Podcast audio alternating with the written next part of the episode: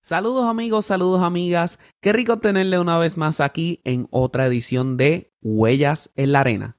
Soy César Pimentel y con este podcast comparto mis experiencias vividas en el mundo musical y en mi entorno personal y los elementos, las enseñanzas, los consejos que he utilizado para salir de los momentos más difíciles en mi vida en ambas facetas.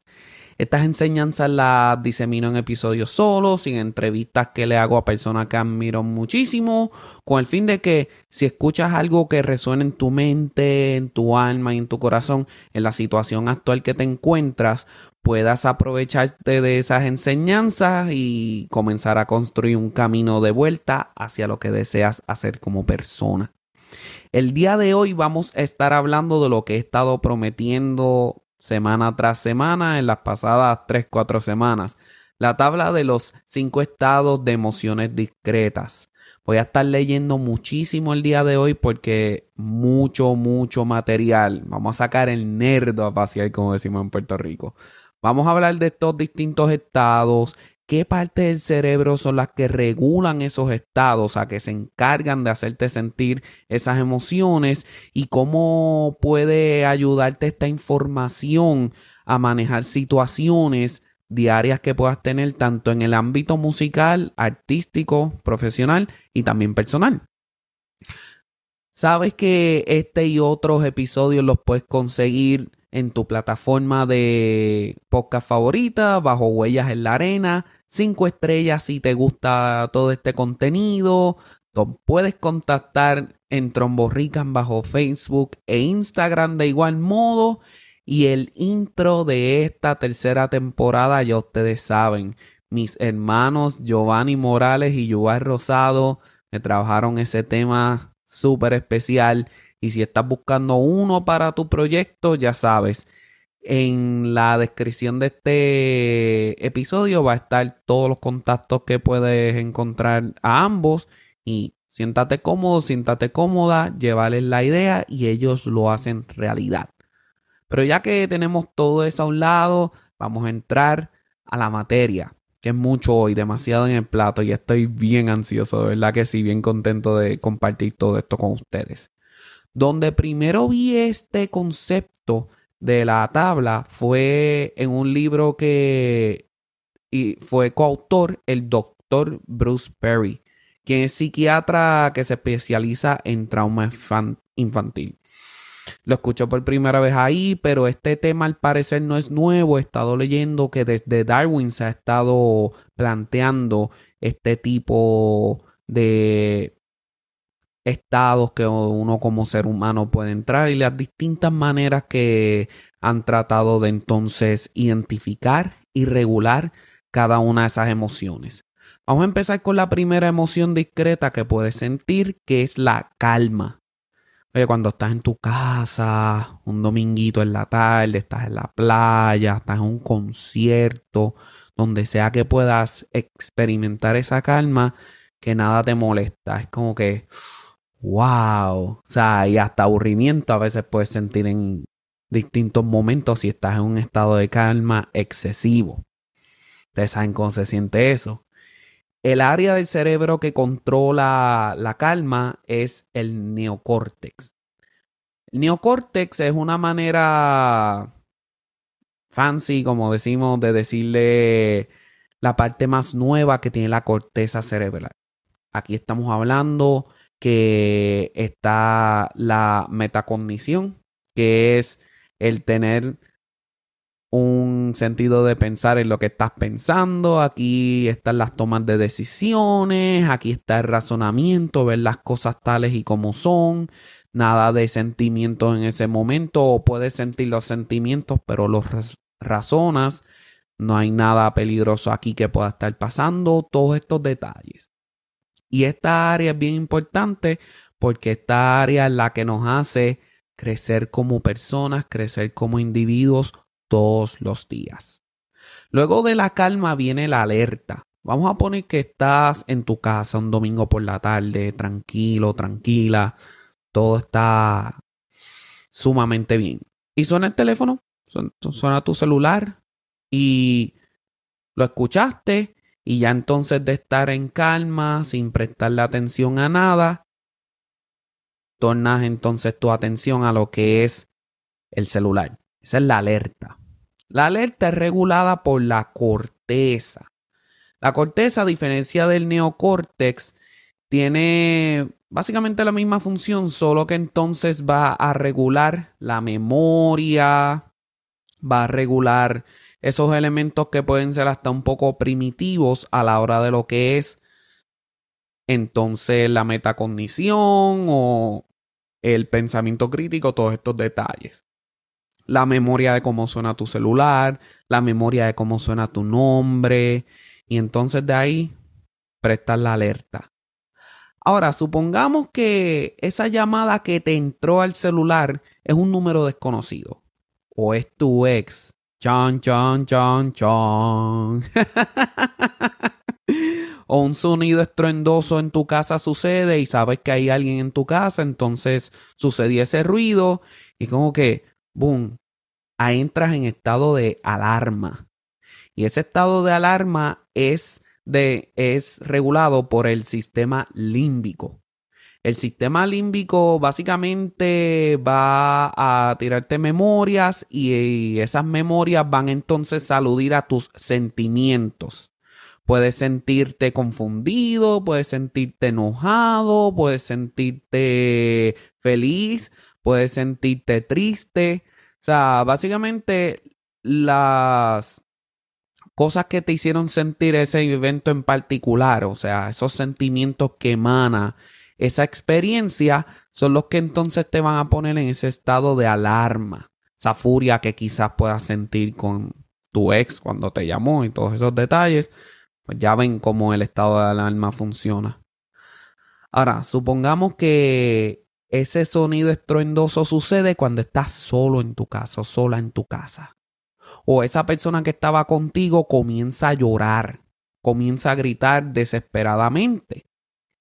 O entonces comienza a pedir auxilio, todas estas cosas, o sea, o tocan la puerta de manera súper dura en tu casa, te asustaste, te trajo miedo. Ah, todos familiarizados con el miedo en ese sentido. La parte que regula el miedo es el mesencefalo, el mesencefalo o la parte media del cerebro en arroyo habichuela. Esta parte del cerebro regula lo que es los movimientos hasta cierto punto voluntarios. El mover tus músculos, tus brazos, tu cabeza, todos esos detalles. O sea, como que entraste en ese miedo y quizás como que o voy para allá o no voy para allá. Mm. Llegaste, verificaste, entonces te hizo sentir un poco de miedo, bastante miedo, entonces el miedo te llevó a actuar de distintas maneras y todos estos detalles, o sea, el miedo se siente de una manera y luego cómo tú procesas ese miedo a través de lo que es el área del cerebro medio es otra conversación para otro día porque todo se maneja de manera bien distinta. Ahora, de ahí al miedo pasamos al terror. Y el terror no hay mucho que abarcar aquí porque el terror se puede sentir de muchas maneras. De la manera en que lo puedo explicar que entiendo que todos vamos a estar de acuerdo en los momentos en que se sienten terror, es cuando estás viviendo una experiencia que sientes que amenaza con tu vida de manera inminente. Y el área que regula esta, este sentimiento es el tronco del encéfalo. El tronco del encéfalo básicamente es eh, la parte del cerebro que controla tus gestos involuntarios la palpitación del cerebro, la, palpitación del corazón, incluso la palpitación del cerebro a veces con la cuestión de las venas, la respiración. Eh, comienzas como que a hiperventilar y como que entras en un estado donde quizás te quedas inmóvil o como que quieres ir a pelear, o sea, ese estado de pelea o corre o quédate frisado que te puede traer el terror bien importante el saber cómo te sientes a la hora de sentir miedo y terror y aquí te explico por qué.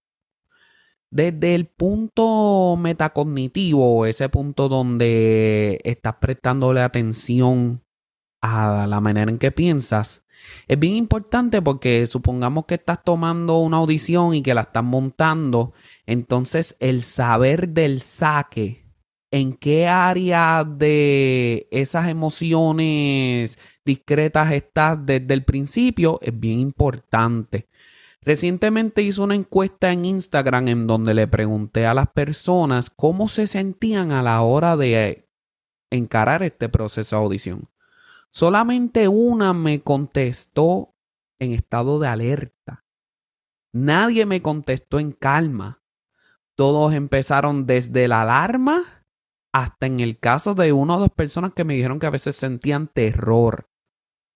¿Ves cómo esto puede entonces influir? O sea, si al sentir terror a la hora de montar una audición, vas entonces a experimentar esas palpitaciones excesivas, esa respiración entrecortada, esa tensión en los músculos porque algo inminente viene hacia donde ti te va a matar. Ya esto es debido a muerte. Ya esto no es pasar la, eh, ya esto no es pasar o fallar la audición. Ya esto es sobrevivir o morir. ¿Ves cómo puede afectar grandísimamente ese aspecto? O sea, es bien importante saber en dónde estás primero. Desde la segunda manera en que podemos utilizar este tipo de conceptos es de la manera en que entonces analizamos las situaciones.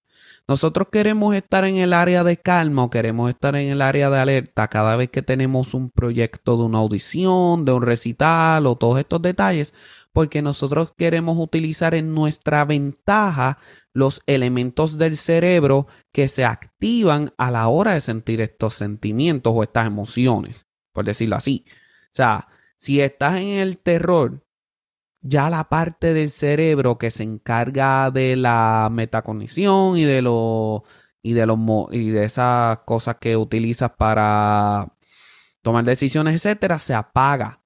Ya no funciona de manera óptima. Y si es que no funciona en lo absoluto, o sea, ya esto es sobrevivir y hacer lo que sea necesario para sobrevivir.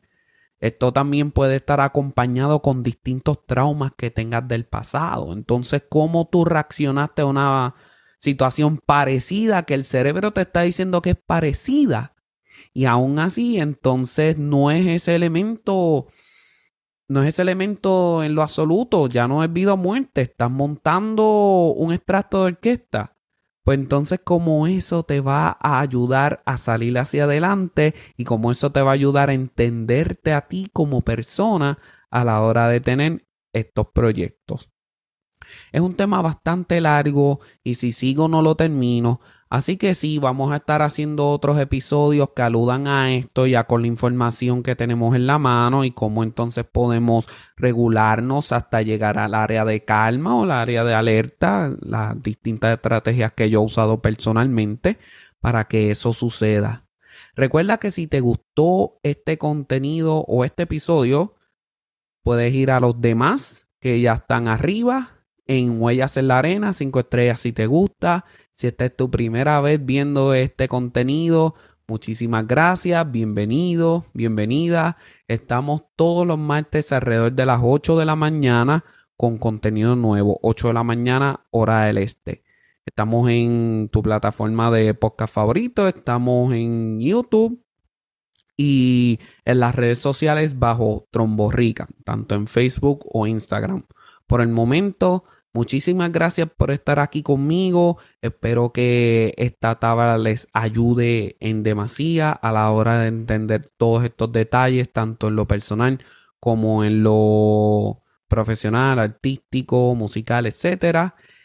Y sigamos creciendo como personas y buscar esos caminos que nos lleven de vuelta a lo que deseamos. Por el momento, me despido, ya tú sabes, con el tradicional Fuerte abrazo.